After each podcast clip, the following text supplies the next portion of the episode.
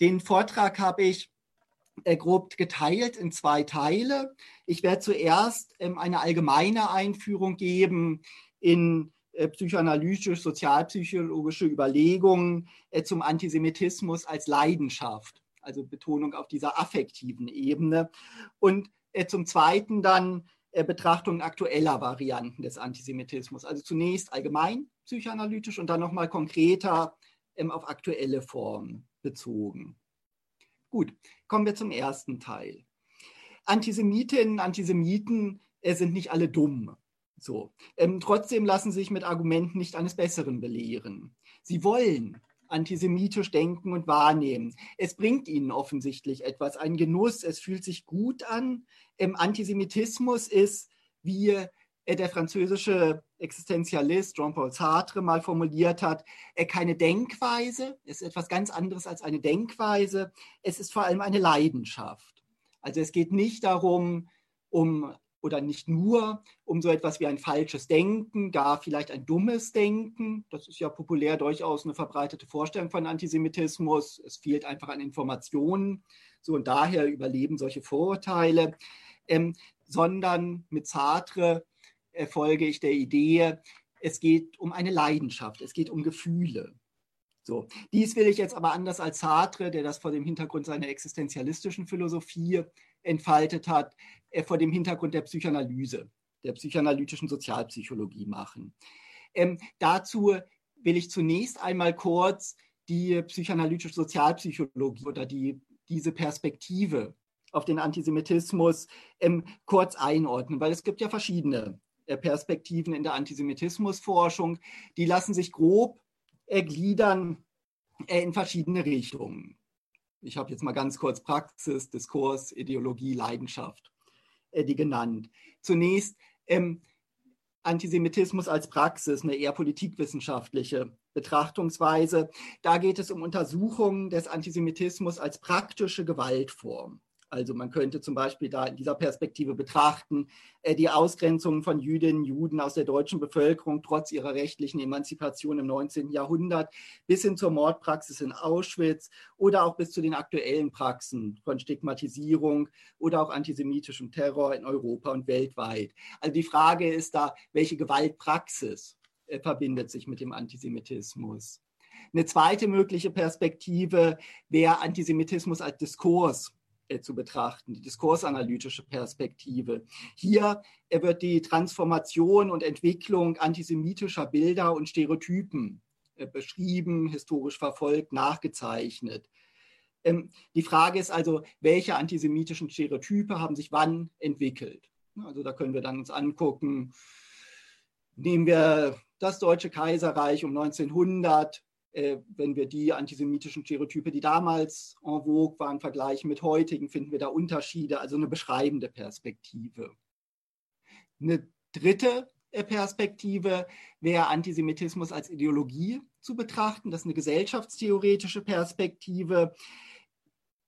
Da werden die antisemitischen Diskurse, auch die Stereotype, nicht bloß beschrieben, sondern sie werden theoretisch begriffen als ähm, Erscheinungsweisen zugrunde liegender ideologischer Wahrnehmungsmuster. Das heißt, die Idee ist, die Gesellschaft funktioniert anders, als sie dem ideologisch antisemitischen Verständnis erscheint. Also die Frage ist, inwiefern interpretiert der Antisemitismus die bestehende Gesellschaftsordnung falsch? Der Jude, das Stereotyp, verkörpert demnach die unbegriffene, abstrakte Seite kapitalistischer Herrschaft. So, das äh, finden wir zum Beispiel in aktuellen äh, verschwörungstheoretischen ähm, Verschwörungen oder verschwörungsmystischen äh, Denkweisen. Ist, dafür ist das eine gute Perspektive, um sich das anzugucken. Ähm, Ju, die Juden erscheinen dann oft als mächtige Strippenzieher, die hinter allem Unheil der Welt stehen, die die Banken lenken, äh, Kriege auslösen oder halt auch das Coronavirus in die Welt setzen. Die vierte Perspektive, und das ist die, um die es heute gehen soll, schwerpunktmäßig, ähm, ist den Antisemitismus als Leidenschaft zu begreifen, als affektives oder auch emotionales Geschehen.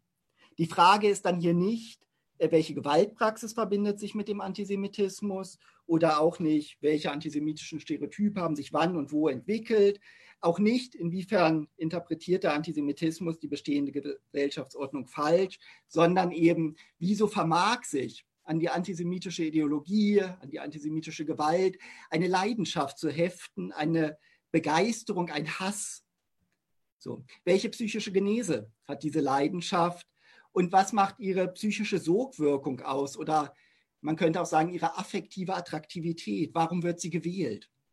Niemand ist gezwungen, antisemitisch zu denken, antisemitisch zu fühlen. Warum wird sie gewählt? Warum wird diese Haltung gewählt? So, an den Grundzügen der Judenfeindschaft äh, ist wenig Neues. Ich komme ja zum, im zweiten Teil des Vortrags dann durchaus zur aktuellen Form. Es ist nicht alles immer dasselbe, aber in den Grundzügen findet sich wenig Neues. Und zu seiner Analyse, zur Analyse des Antisemitismus, lohnt es sich daher, die alten Schriften äh, wieder zu lesen.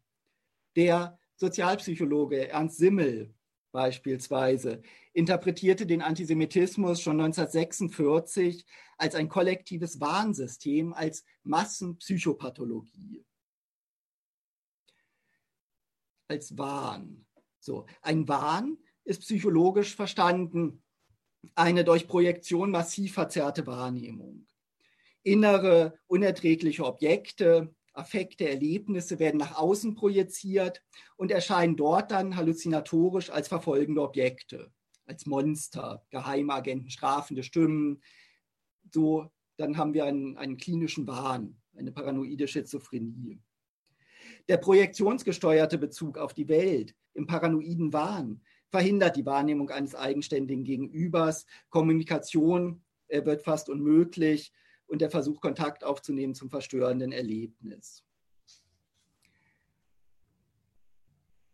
Auch der Antisemitismus, so nun die Argumentation von Simmel, funktioniert über projektive Prozesse wie ein Wahn und die Vorstellung von der jüdischen Weltverschwörung, die im Geheimen Regierung, Wirtschaft und Massenmedien lenkt, hat zweifellos etwas Paranoides. Also diese Assoziation zwischen Paranoia und Antisemitismus liegt auf der Hand zunächst. Aber denn Antisemitinnen, Antisemiten sind keine äh, Wahnkranken.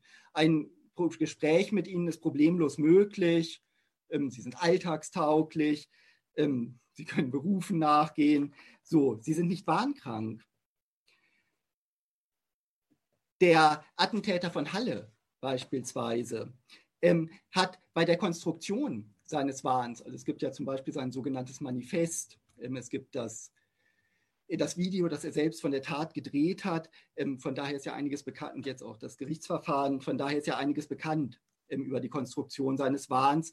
Und das ist ja keine ganz individuelle Bildung, wie bei einem tatsächlichen äh, Paranoiker, ne, wo ganz individuell ähm, der Wahn zusammengesetzt wird. So, bei dem Attentäter von Halle, wenn wir den nehmen, ähm, finden, der hat seinen Wahn aufgebaut aus diversen Ideologie- und Diskursfragmenten.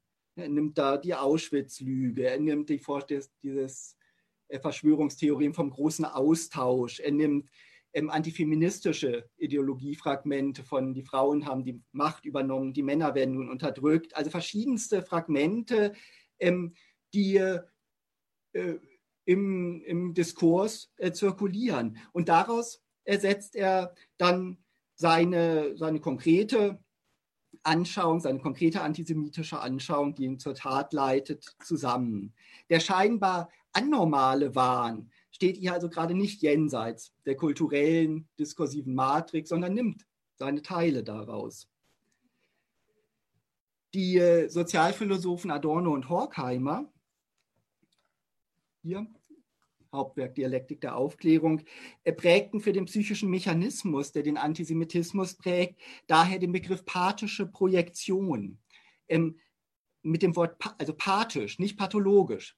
Wenn wir nochmal kurz zurückgehen, hier bei im Simmel haben wir noch Massenpsychopathologie. Da ist dieses pathologische Moment noch sehr stark, was nicht ganz passt, wenn wir sagen, es handelt sich nicht um eine Pathologie im Sinne von einer gesellschaftlich dysfunktional machenden Krankheit. In dem Begriff der pathischen Projektion, nicht pathologisch, ähm, wird gerade betont, die gesellschaftliche Normalität, eine gesellschaftliche Normalität, die mit Begriffen beschrieben werden kann, die dem Studium von Warnerkrankungen entstammen, Projektion in erster Linie, die aber gerade halt nicht äh, dysfunktionalen Erscheinung tritt, sondern innerhalb der eigenen Szene, der antisemitischen Gemeinschaft ähm, anerkannt ist und sogar Gruppenidentität und Zusammenhalt zu stiften vermag. Ein antisemitischer Wahn macht nicht einsam, ganz im Gegenteil. Adorno spricht in diesem Zusammenhang an anderer Stelle dann auch von pathischer Gesundheit, um das abzugrenzen von pathologisch. Auch Simmel beschreibt das Spezifische der Antisemitin, des Antisemiten gegenüber der Paranoikerin. Achso, das war das, was ich eben hatte. Ähm, indem er betont, statt paranoischer Ohnmacht, der Paranoiker fühlt sich ohnmächtig, ausgeliefert seinen strafenden Stimmen, den verfolgenden Objekten. Statt paranoischer Ohnmacht entsteht ein Gefühl realitätsgerechter Macht. Antisemiten, Antisemitinnen haben gerade keine Angst äh, vor den Juden, sie greifen sie an. So. Was genau wird jetzt aber im Antisemitismus projiziert? Und mit den Jüdinnen und Juden angegriffen. Und was sind das für Gemeinschaften, die diesen Wahn für eine akzeptable Realitätswahrnehmung halten? Wie ist ihre affektive Bindungskraft, ihr Zusammenhalt strukturiert?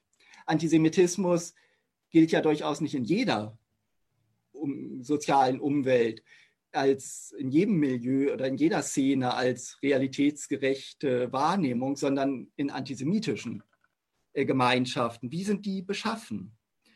Und da lohnt es sich jetzt historisch noch weiter zurückzugreifen, nämlich auf Freud, ähm, auf Sigmund Freud, der beschrieben hat, dass antisemitische Gemeinschaften massenpsychologisch funktionieren. Massenpsychologie ist sicherlich ein Begriff, der heute etwas altertümlich klingt. Man würde heute vielleicht eher von Gemeinschaftspsychologie oder Kollektivpsychologie sprechen.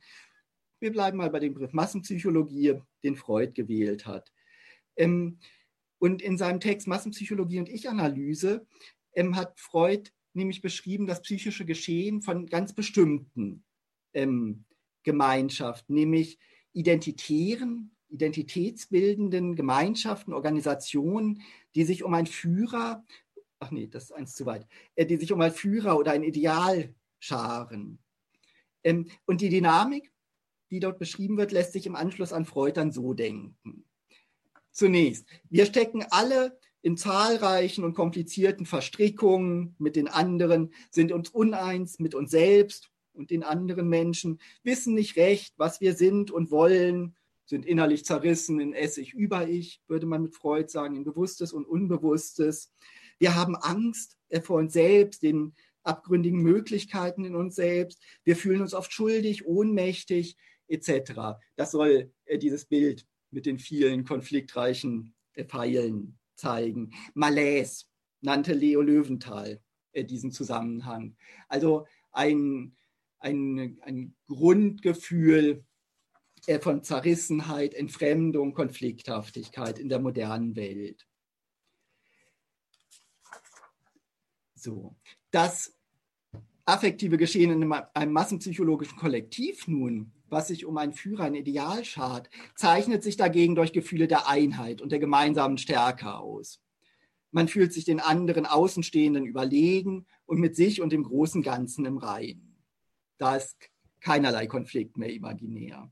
Freud erklärt dies damit, seine berühmte Massenformel, dass die Idealisierung des Massenführers, also wir haben hier zunächst ein äußeres Objekt, das soll der Massenführer sein. Im Massenführer auch so ein freudscher Begriff. Wir können uns da vielleicht, also man kann sich da einen konkreten Führer drunter vorstellen, einen rechtspopulistischen Führer.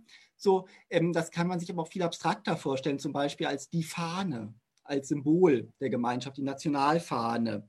Und die Idee ist nun, dass dieser, dieser Massenführer oder dieses dieses Ideal als zunächst äußeres Objekt. Ich weiß nicht, ob Sie meinen Cursor sehen. Ähm, hier das Objekt. Ähm, das äußere Objekt ähm,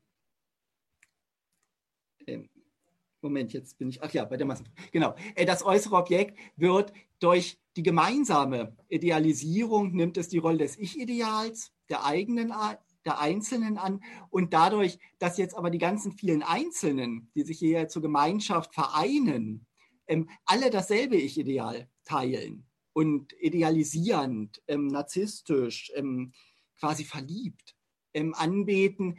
Dadurch ähneln sie sich einander an und können sich in, miteinander identifizieren. Das äh, letztlich Alltags, ähm, alltagserfahrungsmäßig müssen wir da gar nicht unbedingt gleich an politische Kollektive denken, sondern das kann man bei einem Fußballspiel zum Beispiel hervorragend beobachten oder bei einem Konzert. So dieses, dieses scheinbare Gemeinschaft in der gemeinsamen, geteilten Begeisterung, idealisierenden, identifizierenden Gemein Begeisterung für das Ich-Ideal. So. Ähm, dieses Erleben, dieses gemeinschaftliche Erleben, er nannte Adorno wieder äh, zutreffend äh, kollektiven Narzissmus. Im kollektiver Narzissmus als einzelnes Individuum er verschwindet man. Die einzelnen Ichs hier in der Massenpsychologie erlösen sich quasi auf, aber die, der individuelle Narzissmus wird gekränkt, wird zutiefst gekränkt. Du bist nichts heißt es im Nationalsozialismus dann. Du bist nichts, aber dein Volk ist alles. Der individuelle Narzissmus wird gekränkt, das Ich zählt nichts. In der Gemeinschaft aber wird der, der Narzissmus wieder repariert. Als Teil der Gemeinschaft ist man großartig. So, das Problem ist nun aber, und das ist der Clou des Ganzen, dass das Ganze nicht funktionieren kann. Die Einzelnen bleiben trotzdem Ichs, denn man kann nichts tun, um kein Ich mehr zu sein. Ähm, das heißt, man kann letztlich auch nichts gegen die Malaise tun. Das Ganze ist imaginär. Die Masse würde sich nun schnell wieder zersetzen eigentlich durch die Wut auf die verlangte Unterordnung. Du bist nichts, ist halt auch kränkend, macht wütend und noch ohnmächtiger als vorher. Sowie durch all die Ambivalenzen individueller Begegnungen, die ja auch in der Massenpsychologie nicht aufhören. Auch da begegnen sich letztlich einzelne Menschen, einzelne Subjekte. Das heißt, auch da sind die äh, Affekte von Begehren, Neid, Wut, Eifersucht, Schuld, Angst im Präsent. So. Das heißt, auch in dieser scheinbar geschlossenen Gemeinschaft sind weiter die Konflikte virulent. So. Und deshalb braucht dieser kollektive Narzissmus, um, also um dieses Gefühl des kollektiven Narzissmus, diese, Imagin diese Imagination äh, genießen zu können, muss all das unbewusst gehalten werden und projektiv nach außen äh, verschoben werden, um halt die Kompensation der Großartigkeit, der gemeinschaftlichen Großartigkeit genügen, äh, genießen zu können. Das heißt, äh, die massenpsychologische Gemeinschaft tendiert dazu, alles das auszulagern, zu projizieren, ganz analog zum, zur Projektion im Wahn nur halt gemeinschaftlich, nicht individuell, nicht krankmachend. All das auszulagern, äh, was stört. So, es wird dann nicht mehr als Teil des eigenen Erlebens, des eigenen Fühlens erlebbar, ähm, sondern als Eigenschaft der Feinde beschrieben. Massenpsychologische Gemeinschaften benötigen daher notwendigerweise immer äußere Feinde. Das äh, war Freud äh, schon sehr klar. Und er ergänzt seine Massenpsychologie deshalb mit der Feststellung, das Gemeinschaftsgefühl der Massen braucht zu seiner Ergänzung die Feindseligkeit gegen eine außenstehende Minderzahl. Ohne geht es gar nicht. Und in dieser Funktion habe, wie Freud sarkastisch schreibt, das überall hin versprengte Volk der Juden sich anerkennenswerte Verdienste um die Kultur seiner Wirtsvölker erworben, um das Nationalgefühl, um die Gemeinschaft, das Gemeinschaftsgefühl seiner wie Freud, wie gesagt, sarkastisch schreibt, seiner Wirtsvölker erworben. Antisemiten brauchen immer eine Massenpsychologie oder äh, imaginieren sich immer in einer massenpsychologischen Gemeinschaft, einer Community. Imaginär sind sie nie Einzeltäter. In den, in den Medien ist ja oft die Diskussion, äh, wenn es antisemitische Gewalttaten gab, sind es Einzeltäter oder steckt da eine Organisation hinter? Es bedarf überhaupt keiner Organisation, die dahinter steckt, sondern es bedarf der Imagination, eins zu sein mit einer Gemeinschaft, für eine Gemeinschaft äh, zu handeln, zu der zu gehören. So, daher sind auch in Zeiten, wenn insgesamt gesamtgesellschaftlich antisemitische, autoritäre, auch rassistische Stimmungen zunehmen, fühlen sich antisemitische Täter, Täterinnen gesellschaftlich bestärkt. Sie sind keine einsamen Spinner, sondern sie sind Exekutoren der Community. So. Der Erlösungsantisemitismus, so ein Begriff von Saul Friedländer, soll also die Welt von dem zersetzenden, kollektive Identitäten auflösenden, letztlich, wie Sartre sagt, Menschsein, heilen, dem Konflikt, von den Konflikten heilen ähm, und zum ganzheitlichen Paradies führen. Sartre, wie gesagt, nochmal, hat das sehr treffend formuliert, wenn er sagt, Antisemitismus ist eine umfassende Haltung, die man nicht nur den Juden, sondern den Menschen im Allgemeinen, der Geschichte und der Gesellschaft gegenüber einnimmt. Es sind nicht irgendwelche äh, isolierten Stereotype oder isolierte Vorurteile. Isolierte Vorurteile kann man tatsächlich ähm, einfach aufklären durch bessere Informationen. Isolierte Vorurteile können durch, tatsächlich durch zu wenig Informationen entstehen. Das ist harmlos, darum geht es nicht. Das, das ist einfach Resultat von zu wenig Informationen, sondern hier geht es um eine bestimmte Haltung, so, die, die, die nicht nur auf einzelne Stereotype zurückzuführen ist. Ähm, in dieser Haltung wird halt der Mangel an Identität, das Zerrissensein, die Entfremdung geleugnet. Und so Sartre weiter, diese Haltung ist gekennzeichnet letztlich, so fasst er dann zusammen, von einer Furcht vor dem Menschsein. Der Antisemit ist ein Mensch, der ein unbarmherziger Felsen, ein rasender Sturzbach, ein vernichtender Blitz sein will, alles nur kein Mensch. Und Menschsein heißt bei Sartre äh, vor dem Hintergrund seiner existenzialistischen Philosophie natürlich immer ähm, jemand, der nie ganz in seiner Identität aufgeht, wo es immer etwas Abweichendes, etwas Unsicheres, etwas innerlich, etwas innerlich, ja, Abgründiges, nicht Aufgehendes, Störendes ähm, gibt. Konf in Konflikten könnte man alltagssprachlich sagen. Ein Mensch ist jemand, der immer in Konflikten ist. Die Freude am Hass, auch ein Ausdruck äh, von Sartre, auf den Juden, welcher als Geist des Bösen, so beschreibt Sartre das, Konflikte erzeuge und Identitäten zersetze, dem steht die positive Lust der Pogromatmosphäre gegenüber. Ah, hier habe ich es auch nochmal auf der Folie. Ähm, unten ein Bild äh, von einer der aktuellen Corona-Demos, was ich hier sehr treffend finde, deshalb habe ich das ausgewählt, äh, ist das ist das Zeichen mit der Maske, die durchgestrichene Maske. Ähm, die Maske wird auf den Corona-Demos häufig genommen wie ein Symbol für Entfremdung, für ein Symbol von, man ist getrennt. Das soll nicht sein. Man will eine einheitliche Masse sein. Eine Einheit. So. Im Antisemitismus wird auch die Ambivalenz der Autorität und äh, des Widerstands gegen sie aufgelöst in Klarheiten. Blinde absolute Unterwerfung einerseits, ebenso blinder und absoluter Hass auf vermeintliche Herrscher andererseits. Also auch da äh, keine Ambivalenzen, keine Konflikte, ähm, sondern klare, klare Dualismus. Einerseits Unterwerfung, andererseits der Hass auf die vermeintlichen Herrscher. Die innere Figur der Autorität äh, wird gespalten. Spaltung, auch ein klassischer Mechanismus äh, von, von Warnerkrankungen, hier aber halt nicht krankhaft. Die, also die Figur der Autorität wird gespalten. Einerseits wird sie auf die Juden als Macht hinter den Volksverrätern da oben projiziert, andererseits aber eigene äh, Führer verehrt. Hier haben wir wieder Beispiele äh, von den Corona-Demos. Ähm, Stopp den Putsch des Merkel-Regimes. Wir wollen Volksvertreter und keine Volksverräter. Also ähm, das, das scheinbar Rebellische, das, das gegen die da oben, gegen das Merkel-Regime, gegen die volksverräterische Diktatur.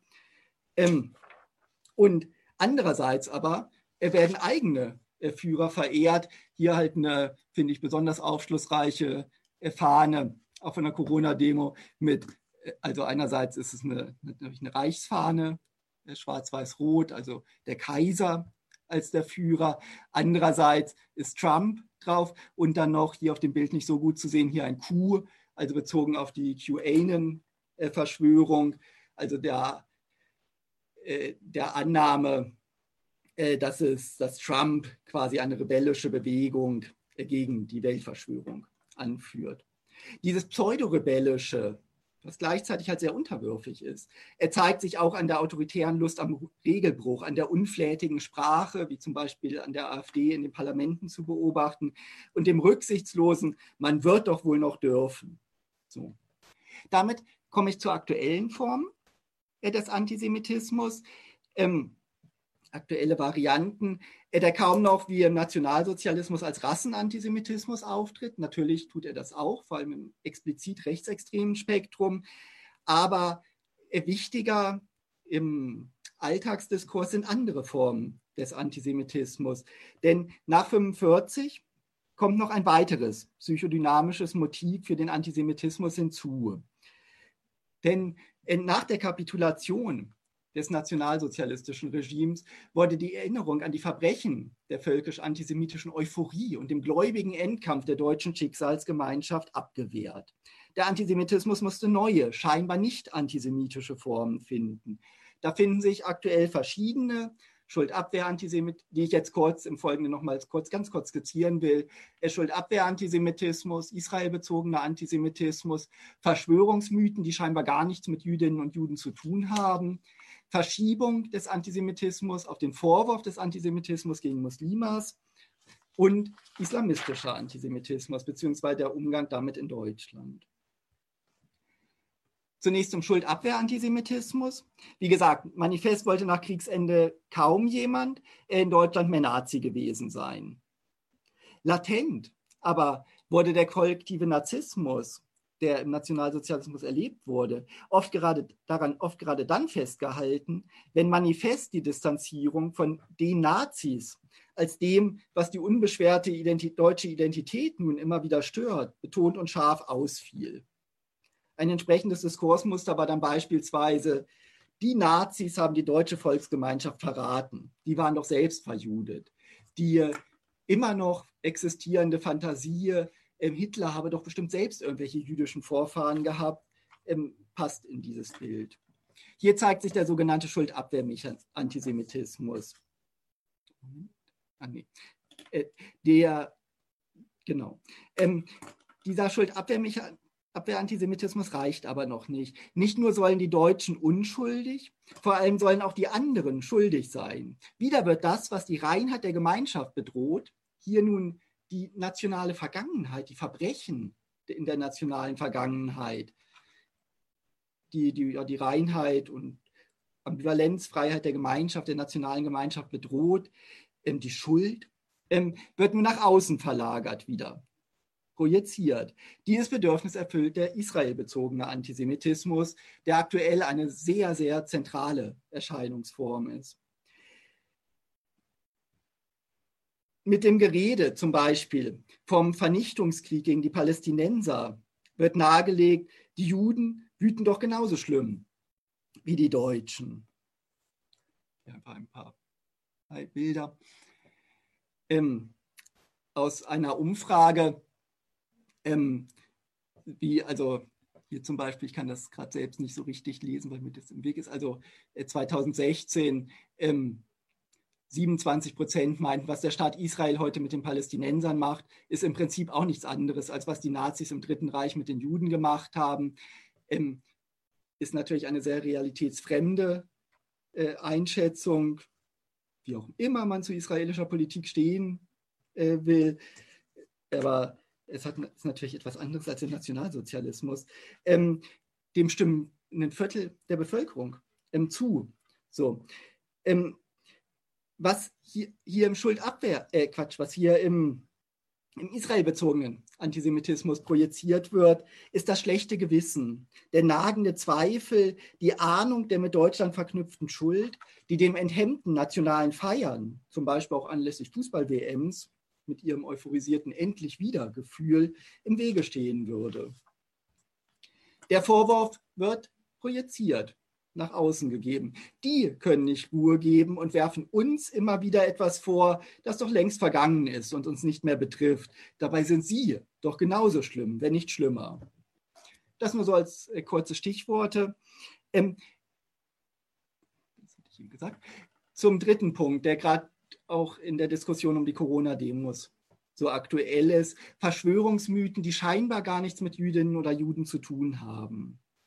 Derzeit grassieren Verschwörungstheorien, die alle möglichen Probleme der modernen Welt verborgenen Machthabern anlasten, die im Geheimen wirken. Auch dazu nur kurz eine Umfrage das, ähm, zu der Aussage, es gibt geheime Mächte, die die Welt steuern, äh, sind sich 11 Prozent sicher, dass sie richtig ist, 19 Prozent halten sie für wahrscheinlich, also insgesamt ein Drittel der deutschen Bevölkerung. Das ist eine repräsentative Umfrage von der Konrad-Adenauer-Stiftung, politisch sicher unverdächtig. Ähm, also ein Drittel der deutschen Bevölkerung denkt, es gibt geheime Mächte, von denen man nichts weiß, die irgendwie im Verborgenen arbeiten, die die Welt steuern. Die, in der Umfrage wurde dann auch in, äh, gefragt, wer das denn so sein könnte, diese geheimen Mächte. Da wird dann Verschiedenes genannt, das Finanzkapital, aber auch reiche Menschen, wie zum Beispiel George Soros, die Rockefellers, äh, die Rothschilds. So. Ähm, was hat das mit Antisemitismus zu tun? Ist es nicht einfach bloß eine verkürzte politische Analyse? Die Welt ist so komplex, versteht man nicht richtig, deshalb denkt man, ja, sind halt irgendwie geheime Mächte. Ähm, es ist aber kein Zufall, dass die Bösen hier, die letztlich dann doch immer wieder als die Rothschilds, Soros, die Zionisten sehr gerne ähm, entpuppen das ist kein Zufall. Vielmehr ist die verschwörungstheoretische Grundwahrnehmung mit ihrer grundlegenden Struktur, wir hier unten, identitär, verwurzelt, ehrlich, geschart um starke Anführer, versus die da oben, äh, korrupt, identitäts- und heimatslos, schwächlich, ohne natürliche Autorität. Das ist das Grundmuster des Antisemitismus, was wir vorhin uns ja schon angeguckt hatten beim Thema Spaltung der Autorität. Ähm, das ist das Grundmuster vor allem des Antisemitismus in keiner anderen Feindschaft. Das ist nicht das Grundmuster des Rassismus oder des Sexismus, sondern dieses scheinbar rebellische gegen die korrupten Eliten. So, äh, das, ist, das ist eine antisemitische Wahrnehmungsmuster. Und daher enden die Verschwörungstheorien letztlich auch immer wieder beim Antisemitismus. Hier nur ähm, ein Beispiel von Attila Hildmann, weil der in der letzten Zeit so viel in den Medien ist, also dem veganen Koch, der bei den Corona-Demos sehr viel mitmischt und bei dem die Verschwörungstheorien dann ins ganz explizit ähm, antisemitische sich weiterentwickelt haben, wobei auch Hildmann immer noch von den Zionisten spricht und nicht die Juden sagt. Ich lese einfach mal hier kurz ein Zitat vor, es ist relativ willkürlich, was ich da rausgesucht habe. Die Zionisten stecken finanziell hinter allem und ihnen gehören Weltbank, UN und alle UN-Behörden. Die Kommunisten sind nur Gehilfen und freuen sich über die Machtvergrößerung. Die Transhumanisten können ihre Technologien an Menschen austesten und freuen sich auch. Und die Satanisten feiern, denn Leid, Elend und Weltuntergang ist, was sie schon immer wollten. Also die Zionisten, die hinter allem Übel der Welt stecken. So. Nächster Aspekt, Verschiebung äh, des eigenen Antisemitismus auf den Vorwurf des Antisemitismus äh, gegen Muslime und Muslimas. Ähm, in den offiziellen äh, staatstragenden Diskursen auch hat sich der Schuldabwehr-Antisemitismus ähm, häufig mittlerweile gewandelt zu einem Schuldanerkennungsantisemitismus. Ähm, also der betont, nein, wir stellen uns doch der historischen Verantwortung, wir erkennen die Schuld an und arbeiten das auf. Dazu hat Wolfram Stender, ähm, genau, also ein, hier auf der Folie nochmal ähm, ein, eine, eine Erinnerungskultur auch, äh, die gerade die Anerkennung der Schuld und die Aufarbeitung der Vergangenheit stolz vorweist. So, ähm, Wolfram Stender, äh, Professor an der Hochschule in Hannover, hat dazu eine spannende Studie äh, verfertigt, die ich ganz kurz äh, vorstellen will. Und zwar hat er Lehrkräfte an verschiedenen Schulen interviewt und sie befragt danach, äh, wie virulent denn eigentlich Antisemitismus unter ihren Schülerinnen und Schülern sei. So, und im Resultat, ich lese das kurz vor, stellt er fest, es lassen sich bei den interviewten Lehrern und Schulsozialarbeitern zwei Darstellungsstrategien unterscheiden. Entweder bestritten sie, dass es antisemitische Äußerungen bei Schülerinnen und Schülern überhaupt gibt und verneinten auch, dass das Schimpfwort Jude im Sprachgebrauch der Schüler vorkommt. Also die sagen, nee, gibt es bei uns nicht. Oder sie reagierten in spezifischer Weise alarmistisch, indem sie den Antisemitismus als ausschließliches, allerdings hochvirulentes Problem der muslimischen Schüler darstellten. So, also zwei auseinanderfallende Antwortkategorien. Einerseits, nein, gibt es überhaupt nicht. Andererseits, doch, doch, ganz wichtig, müssen wir uns ganz viel mit beschäftigen, ähm, betrifft aber nur die muslimischen Schüler, nicht die christlichen. Interpretieren tut Stender diesen Befund als Abwehr und muslimenfeindliches Othering des verpönten Antisemitismus. Die antisemitische Haltung steckt demnach nach wie vor ähm, auch in den, äh, in den Nachkommen äh, der, der, Nation, der, nationalsozialistischen Volksgemeinschaft. Doch wird sie unsichtbar gemacht. Die dort äh, sind Antisemiten, aber wir doch nicht. Eine Möglichkeit, sich nicht mit dem eigenen Antisemitismus auseinandersetzen zu müssen, gleichzeitig aber ein Selbstbild vor sich herzutragen, Stolz vor sich herzutragen als mutige und engagierte Bekämpfer des Antisemitismus. Da kann sich sogar Pegida anschließen, ähm, wo dann diese, wie diese irritierenden Bilder äh, von Israel fahren auf Pegida-Demos, die es ja vereinzelt ähm, gab, äh, zu interpretieren sind. Ein selbstreflexiver Umgang mit diesem unbewusst motivierten, scheinbaren Anti-Antisemitismus ist zwingend notwendig für die tatsächliche Bekämpfung der Judenfeindschaft. Zum Schluss noch islamistischer Antisemitismus. Die Kritik der Projektion des Antisemitismus auf die muslimischen anderen, wie ich sie eben vorgestellt habe, darf wiederum nicht davon ablenken, dass die derzeit global betrachtet mörderischste Variante des Antisemitismus die häufig ebenfalls israelbezogene islamistische ist. Der islamistische Antisemitismus ist eine Realität, unbeschadet des deutschen Mechanismus, den Antisemitismus auf Muslime zu projizieren. Der israelbezogene Antisemitismus kann sehr zynisch gesprochen als integratives Moment in der Migrationsgesellschaft dienen. Sehr zynisch gesprochen. Ähm, als Beispiel könnte man hier anführen Bündnisse von Islamisten und Nazis, deutschen Nazis zum Beispiel hier auf dem Bild die Verhaftung von Sascha L. aus Nordheim, bekannt als ehemaliges Mitglied der rechtsextremen Szene, dann vor zwei Jahren verurteilt wegen Vorbereitung eines islamistisch begründeten Anschlags. In der Mitte ein Bild äh, des Al-Qud-Tag in Berlin 2014. 2014 war da, ja das Jahr, wo es viele anti-israelische Demos äh, gab, auf denen rechtsextreme Islamisten und auch linke Antiimperialisten, Antiimperialistinnen gemeinsam äh, demonstrierten.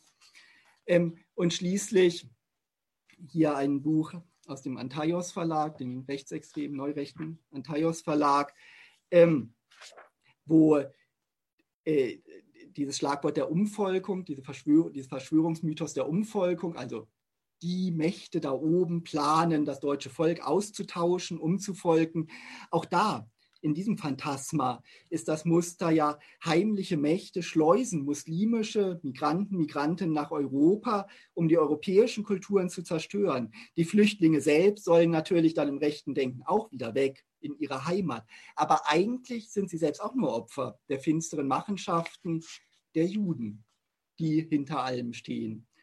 So. Gut, ich komme zum Schluss. Was tun?